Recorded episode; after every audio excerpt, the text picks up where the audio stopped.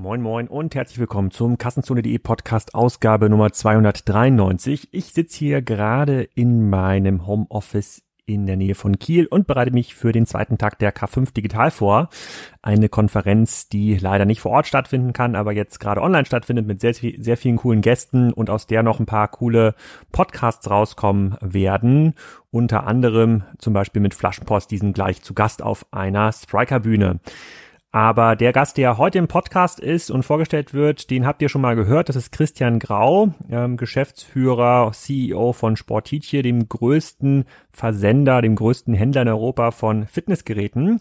Der kann natürlich einige spannende Geschichten zu Corona erzählen und den habe ich vor Ort tatsächlich getroffen. Nicht bei seinem Headquarter im Schleswig, sondern auf dem Waterkant Festival in Kiel.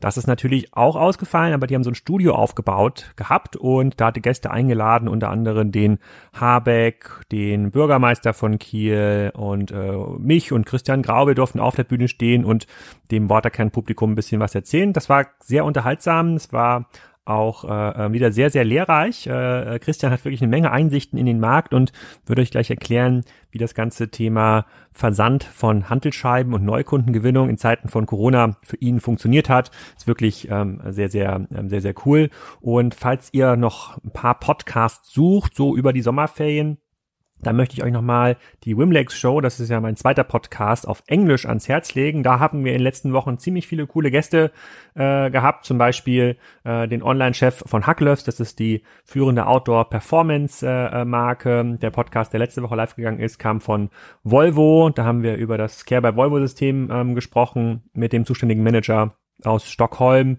und in äh, zwei Wochen ist unter anderem der Gründer von Mano Mano, der größten DIY-Plattform Europas, äh, ähm, dabei. Extrem coole Geschichte und wahrscheinlich eines der nächsten Unicorns in Europa. Also sucht, sucht einfach mal nach der Wim Lex Show und dort findet ihr Gäste, die über den deutschen Tellerrand hinausschauen, beziehungsweise außerhalb von Deutschlands ihren Schwerpunkt haben. Und da kommen in nächster Zeit noch viele, viele mehr. So, jetzt aber erstmal viel Spaß mit Sport Tietje. Und wenn ihr noch mehr Content braucht, dann klickt rein bei Wimlex oder schaut euch mal an, was die K5 produziert hat. Wenn ihr diesen Podcast hört, die meisten von euch wird die K5 Digital wahrscheinlich ja schon zu Ende sein. Hallo äh, Christian.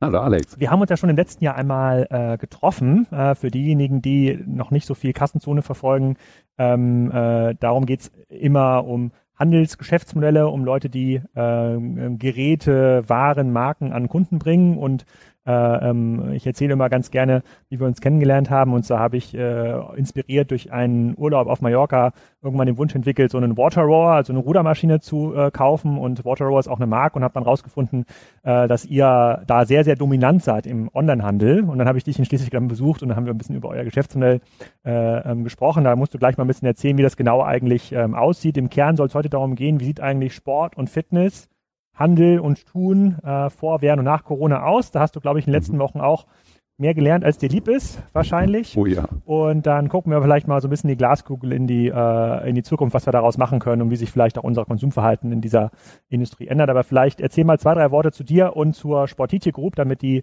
Zuhörer des Livestreams und der mhm. Aufnahme mhm. nochmal ein bisschen zuordnen können, was du eigentlich machst. Gerne, ja. Hallo, auch von meiner Seite. Ähm, ja, mein Name ist Christian Grau. Ich bin 44 Jahre alt wie meine Frau sagt, glücklich verheiratet und glücklicher Vater von zwei Kindern. Ähm, ich bin von der Grundausbildung her Informatiker oder hätte mal einer werden sollen, ähm, Basketballer von meiner Historie und habe äh, vor 24 Jahren im Sportgeschäft des Cousins meiner Mutter mal angefangen zu jobben. Internetseite aufgebaut 2000 für die Nische Fitnessgeräte, weil wir gedacht haben, naiv damals, Amazon wird irgendwann statt einem Buch auch mal einen Turnschuh in so einen Karton reinpacken, aber so eine große Kraftstation konnten wir uns schwer vorstellen. Ähm, das Ganze ist durchs Internet 99, 2000 explodiert und aktuell haben wir 700 Mitarbeiter, 67 Standorte in neun europäischen Ländern und sind klarer Marktführer für Heimfitnessgeräte in Europa. Umsatzregion dreistelliger Millionenbetrag. Genau, also um da Tim zu korrigieren, nicht einer der führenden Retailer, sondern der führende Retailer, insbesondere wenn es das, äh, ja, das Thema Fitness äh, mhm. Fitnessgeräte geht. Und man muss, glaube ich, ein bisschen zurückdrehen. Die meisten Gäste im Kassenzone-Podcast haben ja deutlich so Mitte der 2000er angefangen. Ihr habt ja angefangen, als noch Webseiten wie ähm, Alta Vista und T-Online relevant waren für die Suche, oder? Du genau. hast ja quasi nicht direkt mit Google-Optimierung angefangen. Nee, genau. Also bei uns war Google damals noch wirklich in den Kinderschuhen. Also äh, gängig gesucht hat man bei uns mit T-Online. Und wenn man bei T-Online nach Kettler, das war damals so die bekannteste Heimfitnessgerätemarke, gesucht hat, waren die ersten 177 Treffer wir. Und mhm. bei Fireball, das war die zweitwichtigste, hatten wir halt die ersten 20, 30 Positionen weil damals war Optimierung einfach, man musste nur eine tagesaktuelle Webseite haben. Okay, spulen wir mal ganz kurz zurück zu der Vor-Corona-Zeit. Also im mhm. Grunde genommen ja auch die Zeit, die wir äh, ja. den Podcast aufgenommen haben, haben wir so ein bisschen darüber erzählt, äh, wo findet ihr eigentlich eure Kunden oder wie finden Kunden euch? Da war zum mhm. Beispiel, ähm, da hattest du eine Aussage getätigt, ähm, die war unter anderem, ähm, dass äh, dass nicht Paketbeileger, also diese Wurfsendungen in den, ja. in den Briefkasten, die dann mitkommen mit der kostenlosen Tageszeitung mhm. oft äh, oder mit der, mit der mit der kostenlosen Wochenzeitung, dass das für euch ein großer Hebel ist, weil die Leute dann doch in den Laden gezogen werden können damit. Du hast ja mhm. gerade gesagt, ihr habt ja ein paar Dutzend äh, Läden, um dann ihren Crosstrainer zu kaufen, ihr Fahrrad zu kaufen oder ihr Rudergerät zu kaufen. Äh, ähm, wie ich, ist das ist das so richtig dargestellt oder wart ihr vor Corona auch schon sehr stark online ausgerichtet äh, und habt dort mhm. die meisten Kunden eigentlich gewonnen? Ja, also Kernweg für uns, neue Kunden zu finden, ist online. Also wir kriegen sicherlich 60, 70 Prozent unserer Kunden über Online, über Suchmaschinen, Shopping etc. Ähm, dann haben wir ein starkes Programm ähm, mit zufriedenen Kunden und Weiterempfehlungen. Das heißt, wir leben von der positiven Kundenwunscherfüllung und der Weiterempfehlung an die Bekannten, haben zusätzlich aber auch Printwerbung, ähm, Kooperationen etc., mit mhm. denen wir aktiv sind. Kannst du mal ein bisschen aus deiner Sicht erzählen, wie du dann den äh, Februar, März erlebt hast? Also wann war so die erste, der, der, erste Moment, wo du gesagt hast, oh shit, das wird wahrscheinlich mein Geschäft auch ganz signifikant äh, beeinflussen? Also bei uns fing das Ganze im Januar an.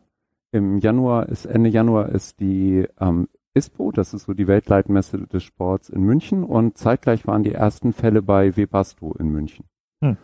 Und parallel haben unsere chinesischen Lieferanten dann schon die Nachrichten aus der Heimat geschickt. Wir haben selber auch Mitarbeiter in China und in Taiwan. Und einer unserer Mitarbeiter wohnt in Hubei. Das ist direkt bei Wuhan und war dann auch also komplett mit unter Quarantäne mit beeinflussen. Wir haben damals gesehen, auf einmal die Mitarbeiter kamen nicht in die Factories zurück. Das heißt, wir sahen, okay, eigentlich ist es erstmal ein asiatisches Problem und wir haben angefangen, direkt ab Ende Januar schon Mengen zu allokieren von allen europäischen Distributeuren, die noch Ware hier haben, haben unsere Vorordern erhöht, weil es halt einfach dauern wird, bis die Produktion wieder anlief. Dann ging in Europa ähm, die Welle langsam los. Das heißt, wir haben uns ab Ende Februar darauf eingestellt, dass Corona auch hier ein großes Thema sein wird. Und dann kam so ab der zweiten Märzwoche eine ungeahnte Welle.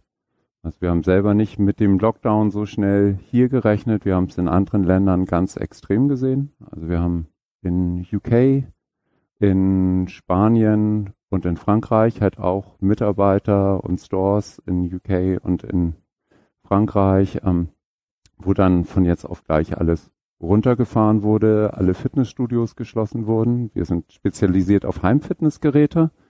Und wenn jemand, der im Studio Spinning macht, auf einmal auf Monate nichts mehr bekommt, dann ist da auf einmal eine Online-Nachfrage, die irre ist. Genauso für Handeln, für Rudergeräte. Und ab dem 14., 15. März ist das Ganze online explodiert. Das ist ja auch so ein bisschen die Aus, das spiegelt ja auch in die Aussage, die der Alexander Birken getätigt hat von Otto. Der hat gesagt, er, er vor Corona hätte sich nie vorstellen können, wie viele Waschmaschinen noch in Deutschland ja. äh, benötigt werden. Ähm, siehst du das dann eins zu eins so? Also sind das, also ich glaube, Handeln war auch in diesen diversen Listen, die man mhm. online sehen kann. Also was sind meistgesuchte Suchbegriffe? Ja. Äh, Brotbackmaschine war auf Platz eins. Äh, mhm. Das erklärt auch so ein bisschen, warum es überall so ein Mehl, ja. äh, so Mehlengpass äh, äh, gab. Aber Handel war, glaube ich, auch schon in den, in den Top Ten. Also hat sich das dann direkt bei euch gespiegelt, wo du sagst, okay, Läden sind zu, Fitnessstudios äh, sind zu. Ja. Ich glaube, die waren ja Fitnessstudios, waren es, glaube ich, sogar noch vor den Läden ja. äh, zu und hast im Shop gesehen, okay, Nachfrage steigt und du bist vielleicht bei einigen Produkten schon sofort auf Rot, was die Lieferfähigkeit angeht. Also in UK haben wir Mitte März an einem Tag so viel Online-Umsatz gemacht wie im gesamten Februar. Hm. Es wurde alles gekauft. Und wir haben also ähm, es sind nicht die hochpreisigen Geräte wie der Water Rower oder ähnliches, sondern es waren viele Hantelscheiben, Kettlebells, günstige Indoor-Cycles, ähm, die je nachdem, wie stark ein Markt vorher runtergefahren wurde, auf einmal von den Leuten online bestellt wurden für zu Hause. Also in Ländern wie Frankreich oder Spanien durften die ähm, Einwohner ja über Monate nicht raus aus der Wohnung. In Frankreich war es so, dass du Sport eine Stunde am Tag in einem Umkreis von maximal einen Kilometer um deinen Wohnort machst. Wenn du im Zentrum von Paris wohnst und gerne läufst, klappt das draußen nicht mehr.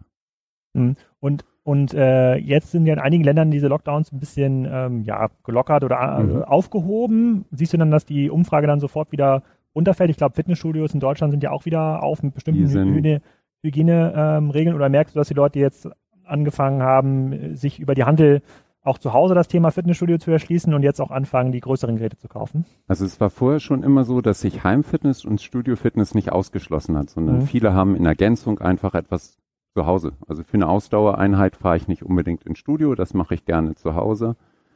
Ähm, für uns, ja, es ist eine im Moment eine recht heftige Situation, nachfrageseitig, aber halt auch an Anforderungen an uns, an unser Personal ähm, an unsere Stores, die wir auch haben, betreiben.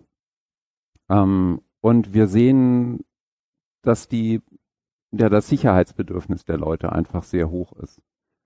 Wenn ich mir ein Fitnessstudio vorstelle, ähm, dann habe ich doch eine ziemliche Hemmschwelle da reinzugehen und die Sicherheitskonzepte sind nicht unbedingt schlüssig. Mhm.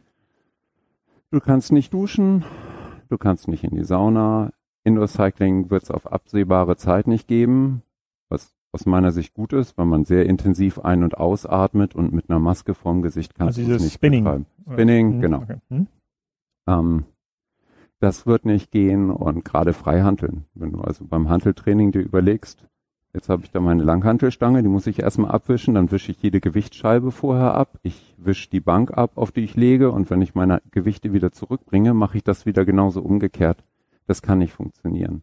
Und die Leute fühlen sich unsicher und viele Leute, gerade aus Risikogruppen, werden auch nicht ins Studio zurückkehren.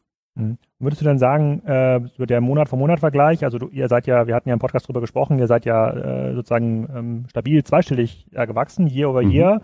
Ist das, ähm, ist das so geblieben? Also wenn du zurückguckst auf März, April 19, ähm, konnte quasi dieser Online-Effekt, konnte der die geschlossenen Filialen ausgleichen oder überkompensieren? Also das hängt vom jeweiligen Markt ab weil in einem Markt wie Deutschland machen wir klassisch den weit überwiegenden Teil on, ähm, stationär. Da haben wir 37 Läden. In einem kleineren Markt ähm, mit weniger Filialen ist online völlig explodiert. Ähm, es sind einzelne Segmente, die sehr stark sind. Also am Anfang waren es so Indoor-Cycles oder Hanteln, Gewichte. Mhm. Jetzt aktuell sind es Trampoline und ähm, alles, was so Kinder, Außenaktivitäten, Basketballkörbe, Tischtennisplatten. Das heißt, die Eltern haben so nach zwei, drei Monaten Corona-Zeit mittlerweile ja alles an Lösungen irgendwie im Kopf, wie man die Kinder nach draußen und in Bewegung bringen kann, wo wir froh sind, helfen zu können. Ähm, es ist eine herausfordernde Zeit und jeder Markt ist unterschiedlich. Also es gibt Märkte, wo online einfach völlig explodiert ist in dieser Corona-Phase, gerade mit einem harten Lockdown wie in Italien oder Spanien, ähm, was aber auch nicht uns so viel Spaß macht, einfach ein paar Handeln nach Süditalien zu schicken. Nicht unbedingt unser Kernweg. Ähm, insoweit Heimfitness an sich ist sehr stabil und wächst weiter in dem Moment. Ähm, wir haben zum Glück über einen Online-Kanal overall unsere stationären Einbußen überkompensieren können und mussten alle Mitarbeiter konnten on board bleiben. Wir haben niemanden in Kurzarbeit geschickt und wir haben immer noch Geschäfte. Ja, die, unsere englischen Geschäfte sind gerade erst aufgegangen. Unsere schottischen werden hoffentlich im Verlauf des Julis öffnen dürfen. Hm, ich hatte gestern ähm, einen Podcast aufgenommen mit dem Bastian Siebers, dem CEO von äh, Babymarkt. Auch mhm. ähm, ähnliche, Umsatz, äh, ähnliche Umsatzregion wie ihr. Die wollen dieses Jahr so Richtung 200 Millionen ähm, kommen. Es hat auch super funktioniert. Also mhm. äh, ähm, die um, äh, er meinte, er hat Corona hat ihm 18 Monate äh, gespart in der Geschäftsentwicklung. Also wenn er quasi hat jetzt Wachstum hingelegt, was er sonst eigentlich in 18 Monaten mhm. äh, gehabt hätte. Und der hat das ganz Spannendes gesagt. Und zwar war ja, ja jetzt der, in der Corona-Diskussion im Onlinehandel immer die immer die These, jetzt müssen die Onlinehändler richtig Gas geben, richtig ins Online-Marketing investieren, um jetzt die ganzen Neukunden zu gewinnen, die vorher noch dem stationären Retail zugeordnet äh, waren. Und da meinte er, ja, das ist aber eigentlich Quatsch, weil er kriegt so schon kaum die Pakete mhm. gepackt und kriegt so schon kaum die Nachfrage äh, ja. äh, gefüllt, weil er kann nicht von heute auf morgen verdoppeln. Ist das bei euch auch so oder konntet ihr jetzt alle Leute, die vorher im stationären Geschäft waren, dann nach Schleswig holen oder an die Lagerstandorte äh, zum, zum äh, Packen? Also wir haben in der Corona-Zeit am Anfang auch, um unsere Mitarbeiter zu schützen, einfach erstmal alles Marketing eingestellt. Einfach weil die, wir, wir gar nicht hinterherkamen, die Aufträge zu erfüllen in dem Moment. Wir geben auch offen Lieferzeiten im Moment an. Also aktuell sind wir bei zwei bis zwölf Werktagen Verzug. Ähm, und es, es ist nicht so, dass es so wie Black Friday ist. Black Friday weißt du vorher, im November kommt irgendwann Black Friday, da bereitest du dich Monate drauf vor. So ist auf einmal mit einem Vorlauf von ein, zwei Wochen ist Corona da. Ja, Black March. Ähm, deine, genau, deine ähm, Risikokandidaten ähm, schickst du ins Homeoffice. Du hast Verunsicherung, ähm, Emotionalität, die irgendwo mit das Ganze behindert und du bist in der Logistik und im Lager auch gar nicht darauf vorbereitet.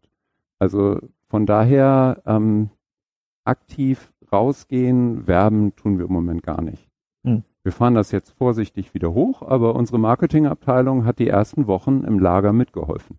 Und spannenderweise mit einer super Performance. Also die haben Pakete rausgehauen ohne Ende.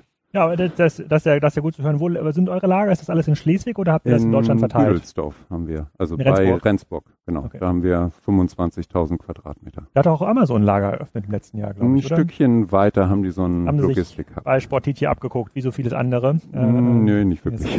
Ähm, okay, also da habt ihr das Marketing mhm. eingestellt, was ich extrem gut finde, aber ändert sich dann jetzt auch äh, jetzt nach dem Lockdown, jetzt fährt der Online-Shop wieder hoch, jetzt kann man mhm. wieder anfangen, über Neukundenakquisitionsstrategien äh, ähm, nachzudenken. Ähm, Habt ihr das Gefühl, dass sich eure Ausrichtung, insbesondere sozusagen diese Omnichannel-Balance, über die haben wir auch ja. viel gesprochen im ersten Podcast, dass sich das verschiebt, weil du hast ja auch glaubwürdig na nachgewiesen, dass es schon einen großen positiven Effekt hat, diese Läden zu betreiben, insbesondere für Leute, ähm, die, ähm, die ja alle zwei, drei Jahre vielleicht was mhm. Größeres mhm. mal kaufen. Klassisches Investitionsgut, die wollen es einmal angucken, an, ausprobieren, ja. höhere Conversion Rate, aber verändert Corona jetzt deine Sicht darauf? Also Corona hat noch mehr Leute auf den Online-Kanal gebracht, was aber für uns gut ist, weil es einfach ein Kanal ist, über den wir unsere Kunden erreichen können und dann auch lenken können. Und wir haben auch in der hm. Phase, wo Läden geschlossen wurden, haben wir unsere Mitarbeiter in den Standorten weiter beschäftigt. Die haben von da aus dann per Telefon ähm, den Kunden geholfen, die haben E-Mails bearbeitet. Und jetzt wo die Läden wieder auf sind, helfen die halt auch den Kunden vor Ort, einfach Geräte auszuprobieren. Also so ein Fitnessgerät ist erklärungsbedürftig und es ist halt nicht wie ein Fernseher, wo du 30 verschiedene Tests lesen kannst.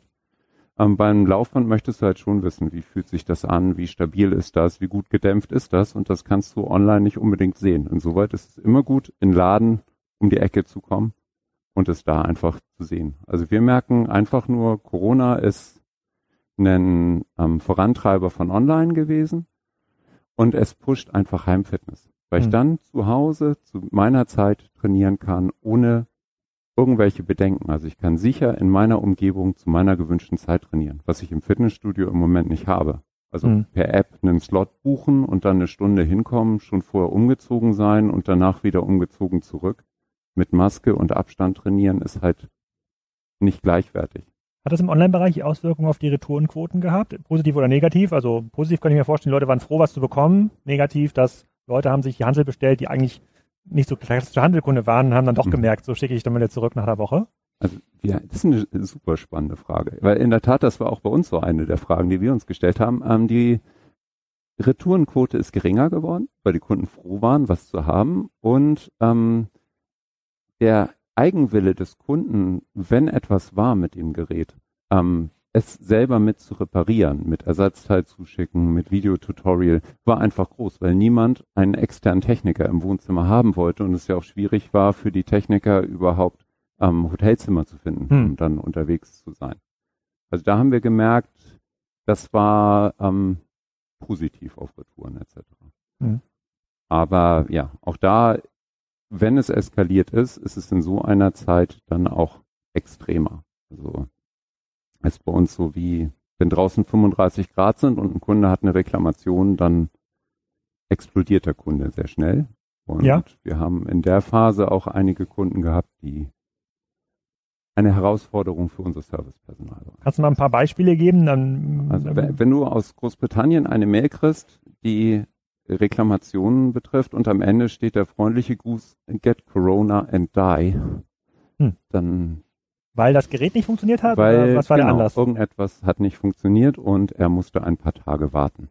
Oder du schreibst auf die Webseite, was bei uns in der Spitzenzeit war, wir haben Verzug von vier bis 24 Werktagen und drei Tage nach Bestellung kriegst du eine Reklamation oder einen Eintrag in einem Kundenportal, in dem dann drin steht, hier Sportiti ist scheiße, weil die schaffen es nicht schnell zu versenden, andere kriegen das auch hin.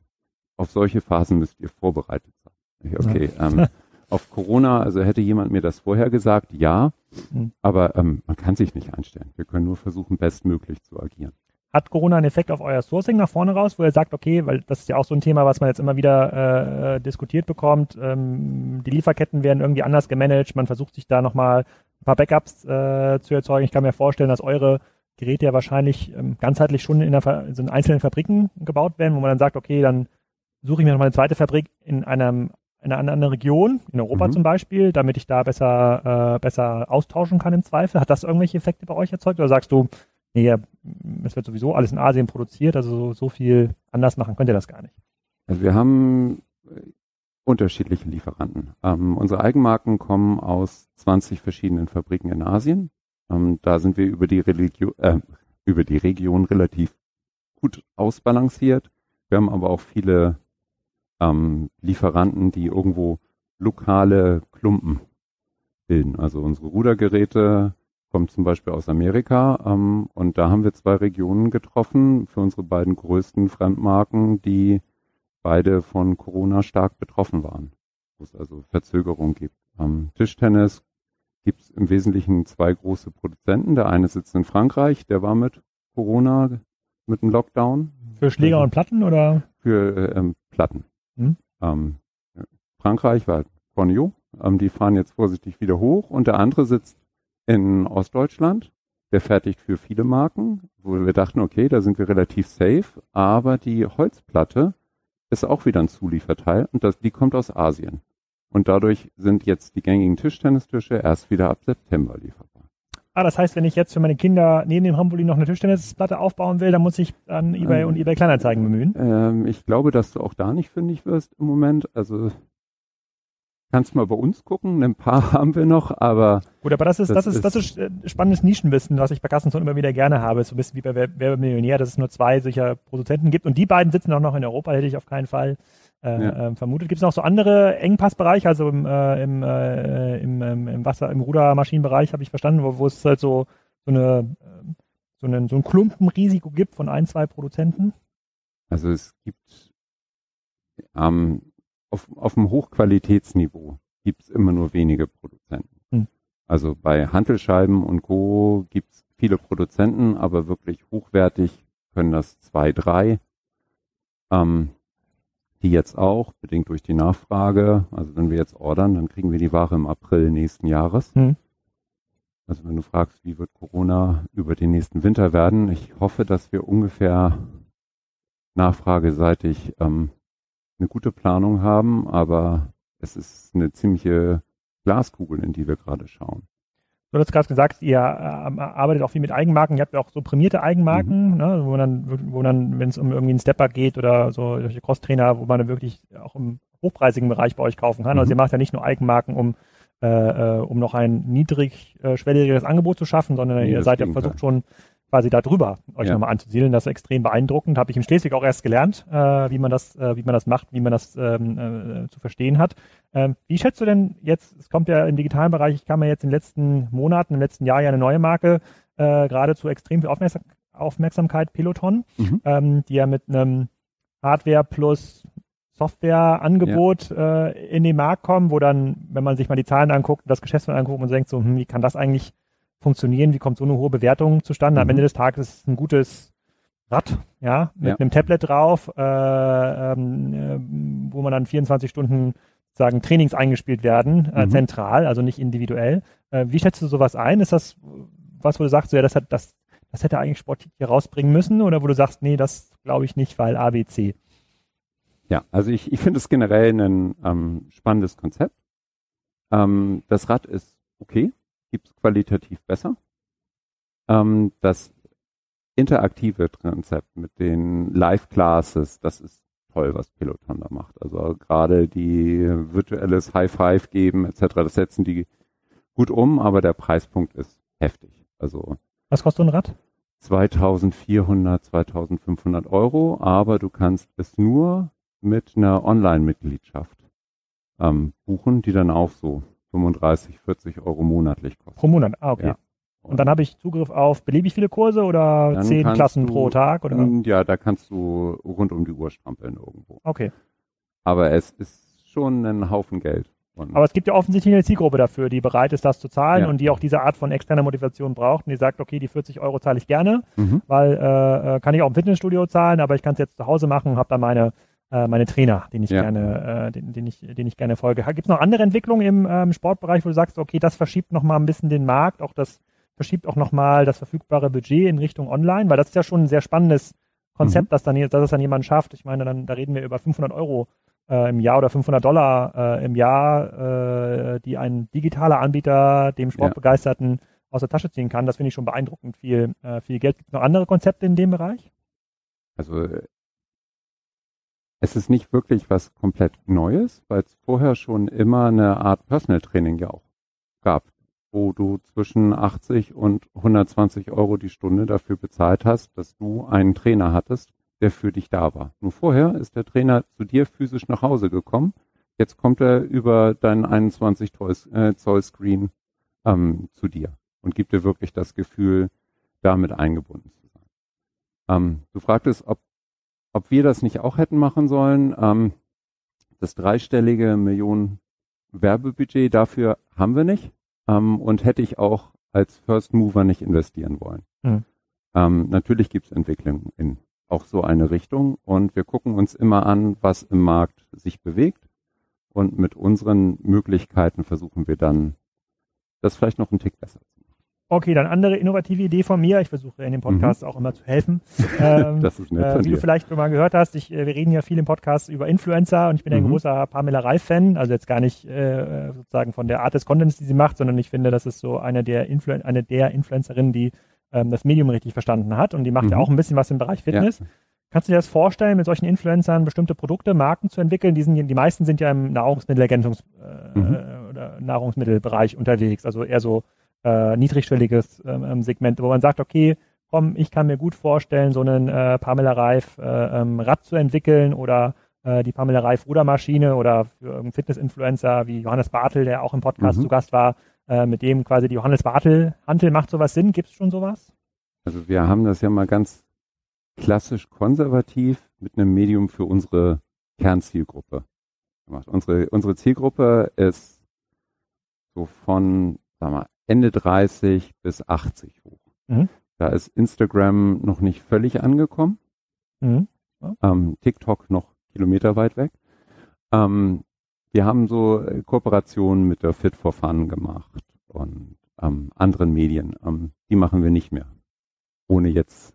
Okay, dann gab es dann, so, dann, dann so eine Art Fit for Fun Laufrad? Dann gab es eine Fit for Fun Edition ah, okay. mit einem Fitness-Set, mit einem Trampolin, mit verschiedenen ähm, Produkten, auch mit Videos, mit Content, die dazu produziert wurden und über das Medium dann auch mit begleitet wurden. Aber könntest du dir nicht vorstellen, über, das muss jetzt ja nicht so ein Top-Influencer wie Pamela Reif sein, sondern 10, Fitness-Influencer ein ja. Gerät zu entwickeln. Das muss ja auch nichts Teures sein, keine Ahnung, irgendwas, wo man die Hände zusammendrückt und ganz doll Unterarme bekommt. Sagt, okay, das pushe ich jetzt mal darüber im Markt, anstatt das quasi wie so ein klassisch, wie so ein Handelsprodukt zu, be zu bewerten? Also ich, ähm, bei, bei einem Influencer glaube ich, im jetzigen Stadium kaufe ich noch ein günstiges Produkt. Also ich würde eine Trainingshose, ein T-Shirt kaufen, ich würde eine Nahrungsergänzung kaufen, ein 1000, 2000 Euro Gerät. Soweit ist der Markt noch nicht. Und da hat der Influencer auch nicht unbedingt die Kernkompetenz drin. Ähm, ich weiß, aus dem Bereich Sportbekleidung funktioniert das, im Bereich Sporternährung funktioniert das auch, wobei es ein relativ beweglicher Markt. Also man braucht den richtigen Influencer, man braucht das gerade richtige Produkt zur richtigen Zeit und Influencer haben ja auch dann oftmals die Tendenz, eine eigene Marke zu entwickeln etc. Ähm, das ist noch nichts für uns. Hm, okay, und dann noch eine andere Frage, und da habe ich oft mit meiner Frau drüber gesprochen. Und zwar hattest du mir, als ich in Schleswig war, mal dieses Laufband gezeigt, mhm. was äh, ohne Motor auskommt. Also was genau. ich, ich weiß gar nicht, Schwedenes Laufband, ich weiß gar nicht, wie Lamellenlaufband. Lamellenlauf. einem, einem äh, gebogenes Lamellenlaufband. Lamellenlaufband. Und ich dachte so, wow, warum hat sich das denn noch nicht äh, sozusagen durchgesetzt? Das macht ja viel mehr, äh, das mhm. macht ja viel mehr Spaß. Gibt's in dem, gibt's, wo ist der Status quo in dem äh, Bereich? Und gibt es da auch wieder mhm. was Neues? Was hätte ich bei der ISPO sehen können? Hätte sie stattgefunden? Ähm, ja, die ISPO hat ja noch stattgefunden. Ach, die FIBO hat ah, jetzt im okay. April nicht ähm, stattgefunden. Also von deinem Lamellenlaufband, wo du damals ja noch so den Early Stage Prototypen. Der war schon cool. Der war schon cool. Das genau. Ähm, das, davon haben wir die erste Generation im Sortiment gehabt, sehr schnell abverkauft und wir sind jetzt bereits bei der zweiten Generation, die nochmal technisch besser ist, die einen besseren Cockpit hat, mehr Funktionen. Ähm, die kommt in den nächsten Wochen. Also mhm. wir sind da permanent dran. Ähm, Aber jetzt auch nichts für den schnellen Kauf zwischendurch. Da lag ja nee. irgendwo zwischen 3.000 und 4.000 Euro. Genau, in dem Bereich. jetzt bei mhm. drei. Ähm, mhm. was im Moment gerade bei uns so in der Entwicklung ist, ähm, sind Konsolenweiterentwicklung.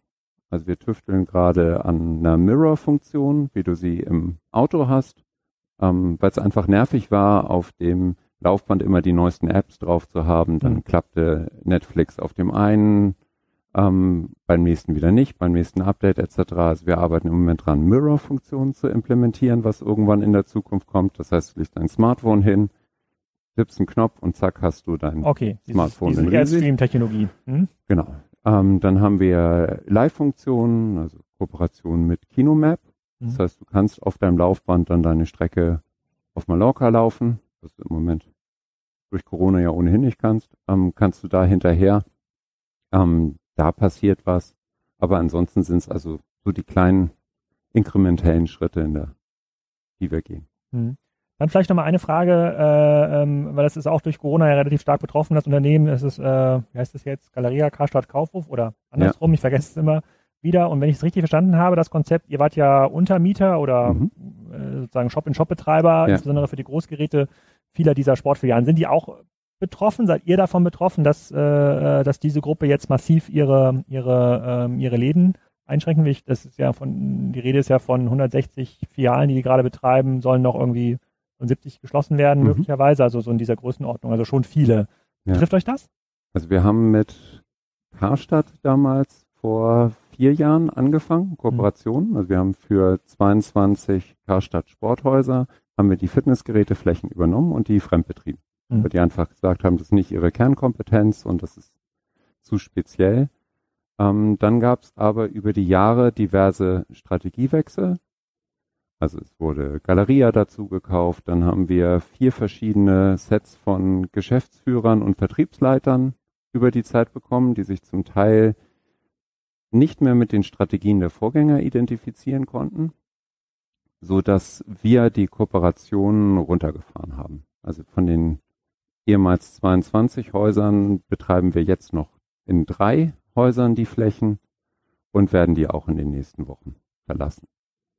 Ähm, das heißt, ihr setzt dann auf selbstbetriebene äh, Flagships. Genau. Aber du sagst schon, wenn es eine gute Fläche gibt und mm, wenn es noch einen Ort gibt, wo ihr meint, so Mindest äh, Einwohnergröße ist irgendwie da, da passt, passt von der Zielgruppe, würdet ihr schon noch klassisch in stationäres Geschäft investieren? Ja, machen wir. Also mhm. im Moment, wir haben gerade Flächen in Braunschweig, in Münster und wir suchen in Aachen. Die gehen in den nächsten Wochen auf und es ist nicht so, dass wir ähm, bei Karstadt Sport einfach runtergefahren haben und gesagt haben, nee, das lassen wir mit den Kooperationen, sondern ähm, es passte in dem Konstrukt nicht. Und wir sind jetzt hier, als Beispiel hier in Kiel, wo wir gerade sind. Ähm, vorher waren wir beim Karstadt Sport in Kiel und wir sind jetzt beim Intersport in Kiel-Schwentinental und haben da eine sehr schöne Fläche bei Intersport Vosswinkel direkt dran. Oder wir haben in Husum, um die andere Richtung von Schleswig-Holstein zu nehmen, ähm, auch da eine Kooperation mit einem starken Intersportpartner, wo wir dann 400 Quadratmeter Store haben. Und so eine Erlebnisfläche, wir sind ja hier beim Waterkant Festival und wenn ich mir so die Hallen angucke, da könnte man ja noch ein Skatequad reinbauen, eine Kletterwand, äh, diverse Fahrradparcours, äh, ist sowas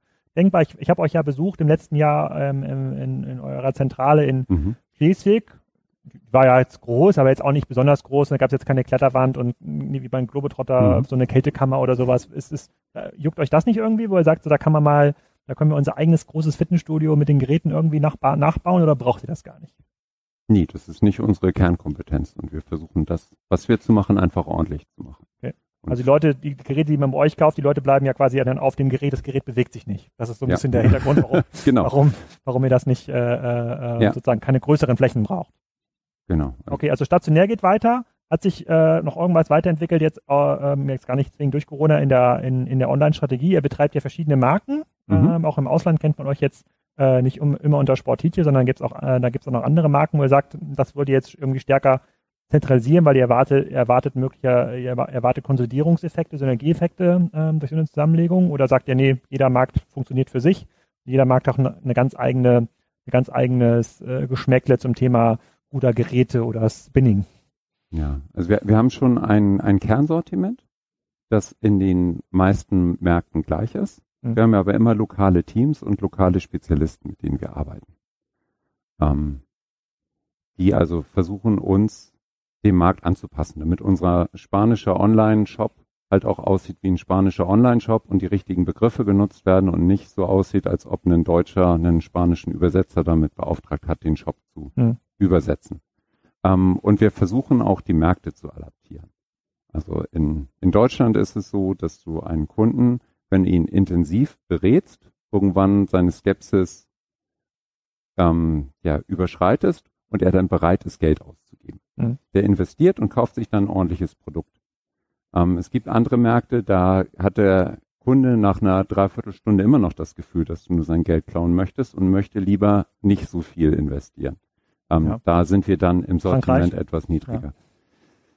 Frankreich, also Spanien ist so ein bisschen auch wie gesagt, bei, beim Deutschen hast du es irgendwann, der sagt, hey, finde ich gut, Alex, du hast mich toll beraten, ich möchte dieses Produkt kaufen, ich möchte es mir gönnen.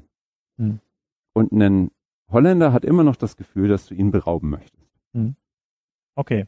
Also da hat man dann sozusagen Markt für Markt funktioniert und gibt es mhm. so, gibt's irgendwo ein Beispiel, wo du sagst, so, das ist ein Gerät, das funktioniert in Deutschland total gut. Mhm. Warum auch immer, weil das mal ja. in der Fit for Fun über 20 Jahre erklärt worden ist. Das würde in anderen Ländern niemals funktionieren oder die sind, haben dann eine ganz, anderen, ganz andere Trainingsphilosophie. Also es, ja, bedingt durch die ähm, durch die Bedürfnisse der Kunden hast du unterschiedliche Produkte. Also in Deutschland kaufst du beim Trampolin immer ein Sicherheitsnetz dazu, weil du einfach nicht möchtest, dass dein Kind darunter fällt. Ja. Wenn du von hier über die Grenze nach Dänemark guckst, da stehen die meisten Trampoline ohne Sicherheitsnetz, bei denen das nicht so wichtig ist oder die das Risiko nicht so sehen. Es gibt, man kann auch Kindertrampoline ohne Sicherheitsnetz kaufen, das wusste ich gar nicht die kann man auch ohne kaufen. Oder wenn, wenn du den innovativen Weg gibst, gibt es jetzt In-Ground-Trampoline, die schließen bündig mit deinem Rasen ab. Da hebst ja. du also drunter eine kleine Grube aus und legst das oben drauf. Und dann hast du weder eine optische Beeinträchtigung noch die Gefahr. Also da ist die Innovation dann noch einen Schritt weiter.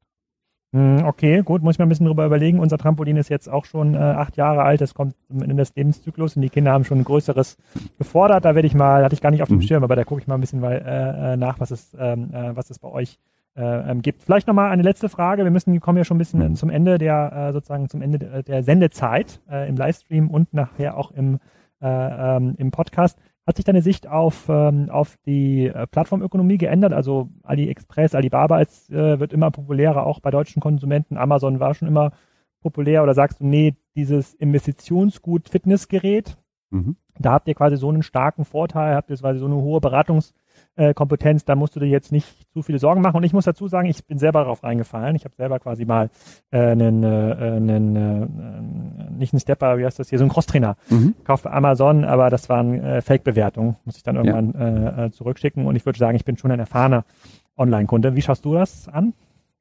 Ja, also wir, wir beobachten den Markt schon recht intensiv mit. Ähm, wir haben uns bewusst dazu entschieden, nicht über Amazon anzubieten. Auch nicht eure Eigenmarken? Wir haben es in UK, wo wir eine starke Marke damals gekauft haben, Powerhouse Fitness. Das ist so da drüben. Der, die haben den ältesten Fitness-Shop, den mhm. ältesten Heim-Fitness-Shop in dem Bereich gehabt und die hatten auch Geschäft mit Amazon. Mhm. Ähm, das haben wir runtergefahren, weil einfach der Markt schwer zu kontrollieren ist. Man kriegt die Informationen schwierig rüber und es ist einfach nur ein Preis- und Billigkampf, bei dem der Konsument aus meiner Sicht nicht immer profitiert. Okay, dann noch eine, ich, mir, ist, mir ist noch eine Frage, die habe ich vorhin vergessen eingefallen. Du hattest gesagt, ähm, es rufen jetzt viele Leute an, die sich zu Hause ihr Fitnessstudio dann einrichten. Mhm. Du hast ja in unserem ersten Podcast da auch erzählt, ihr habt ja so einen, ja, ich würde es gar nicht B2B-Geschäft nennen, aber es, äh, sagen, es rufen Leute an, die sich vielleicht ein größeres Fitnesszentrum zu Hause leisten mhm. können, ja, oder ja. auf der Yacht. Mhm. Äh, die lassen das das von euch äh, gestalten. Hat das auch zugenommen? Ich meine, das sind Leute, die waren vorher auch nicht im Fitnessstudio, hatten das auch vorher, aber ja. wo die Leute gesagt haben, okay, ich baue mir jetzt unten doch nicht den Pool ein, ich will jetzt so ein richtig schönes Fitnesscenter. Hast du da eine Nachfrage plus gemerkt? Also wir haben im Premium-Bereich gerade zu Anfang von Corona, da haben wir gemerkt, die Leute waren recht schnell ähm, dabei, sich was Eigenes hinzustellen. Der ein, und, ein oder andere Zuhörer ist ja, sieht sich vielleicht selber im Premium-Bereich. Was muss ich da rechnen für so ein äh, gut ausgestattetes Fitnessstudio im Keller? Wo, wo fängt's an? Wo hört's auf? Also ein, ein günstiges liegt bei 1500 Euro hm. und die größten Studios, die wir eingerichtet haben für Heimkunden, liegen so bei 150.000. Okay, und wie viele Geräte sind dann da in so einem Studio drin? Das sind dann 20 Geräte. Okay, also wie ein richtiges Fitnesscenter dann eigentlich schon. Das war ein Scheich, der seinen Ballraum zu Hause okay. umgebaut hat. 150. Mhm. Okay, und dann, dann mit so einem Servicevertrag, wo man dann alle paar Monate mal hin muss, um die Schrauben nachzuziehen, ist das da, eigentlich auch ein ganz gutes Geschäft. Da kommt dann auch immer jemand vorbei und wartet das Gerät oder ja. wir schicken dir auch einen Trainer, der dir dann in dem Moment ähm, ja die Einweisungen gibt und dich auf Stand hält. Super, sehr cool. Also es freut mich, dass äh, ihr von der Corona-Krise nicht so negativ betroffen wart, äh, äh, dass jetzt, äh, dass ihr die Leute quasi wegschicken musstet in Kurzarbeit oder abbauen musstet, äh, vielleicht nach vorne hin auch viele Neukundenkontakte aufgebaut habt, die ihr dann konvertieren könnt von der Handel mhm. in das äh, in das äh, Spinning Bike zu Hause.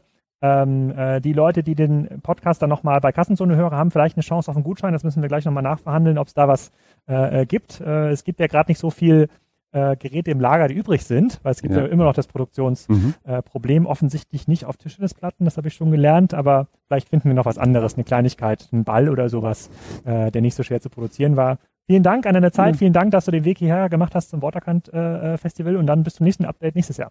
Klasse, vielen Dank für die Einladung. Danke an euch. Ja, ihr habt die traurige Nachricht im Podcast gehört. Das Thema Tischtennisplattenanschaffung in diesem Jahr wird extrem schwierig. Da müsst ihr euch bis September, Oktober gedulden, aber wir werden da ein bisschen Abhilfe schaffen. Vielleicht können wir noch ein Trampolin verlosen. Da muss ich mit dem Christian nochmal ins Gebet gehen. Ähm, die nächsten Folgen hier bei Kassenzone sind unter anderem der CIO von Bosch, Siemens Haushaltsgeräte, also BSH, und der erzählt, äh, wie man diese Geräte extrem cool handeln kann, beziehungsweise sich das Handelsmodell von BSH auch verändert und ähm, was das Smartwerden von Geräten damit zu tun hat. Ähm, dann hören wir in den nächsten Wochen auch noch ähm, Alex Djordjevic von Foodist. Der hat ziemlich viele spannende Sachen zu erzählen. Er kennt sich auch ziemlich aus im Foodmarkt und äh, im August kommen noch so viele Podcasts zum Thema Food, da kann ich gar nicht mehr zählen, aber das wird wahrscheinlich auch eines der zentralen Themen in 2020 und 2021 werden. Also bleibt dabei, schaltet rein bei Wimlex, hinterlasst eine positive iTunes-Bewertung, wenn möglich, wenn ihr den Podcast wirklich mögt und ansonsten wünsche ich euch einen schönen Sommer.